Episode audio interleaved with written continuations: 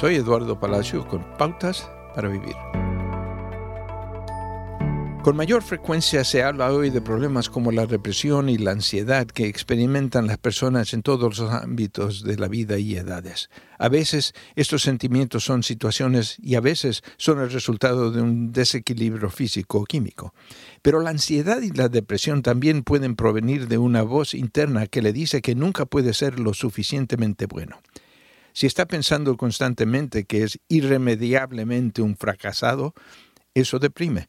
Algunos de nosotros queremos que la Biblia prácticamente afirma estas ideas y es por eso que necesitamos a Jesús.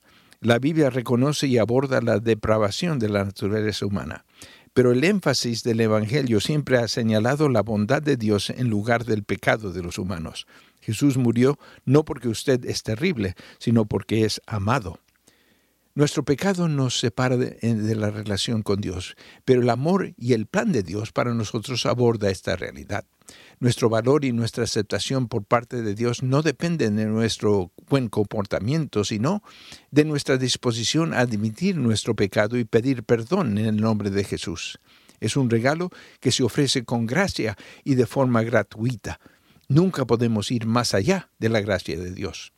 Cada uno de nosotros fue formado a la imagen de Dios, así que su primera identidad es ser portador de su imagen. El plan de Dios siempre ha sido llamados sus amados para que regresemos a Él.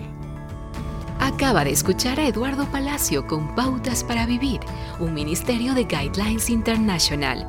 Permita que esta estación de radio sepa cómo el programa le ha ayudado. Acompáñenos en la próxima emisión de Pautas para Vivir. Gracias por su sintonía.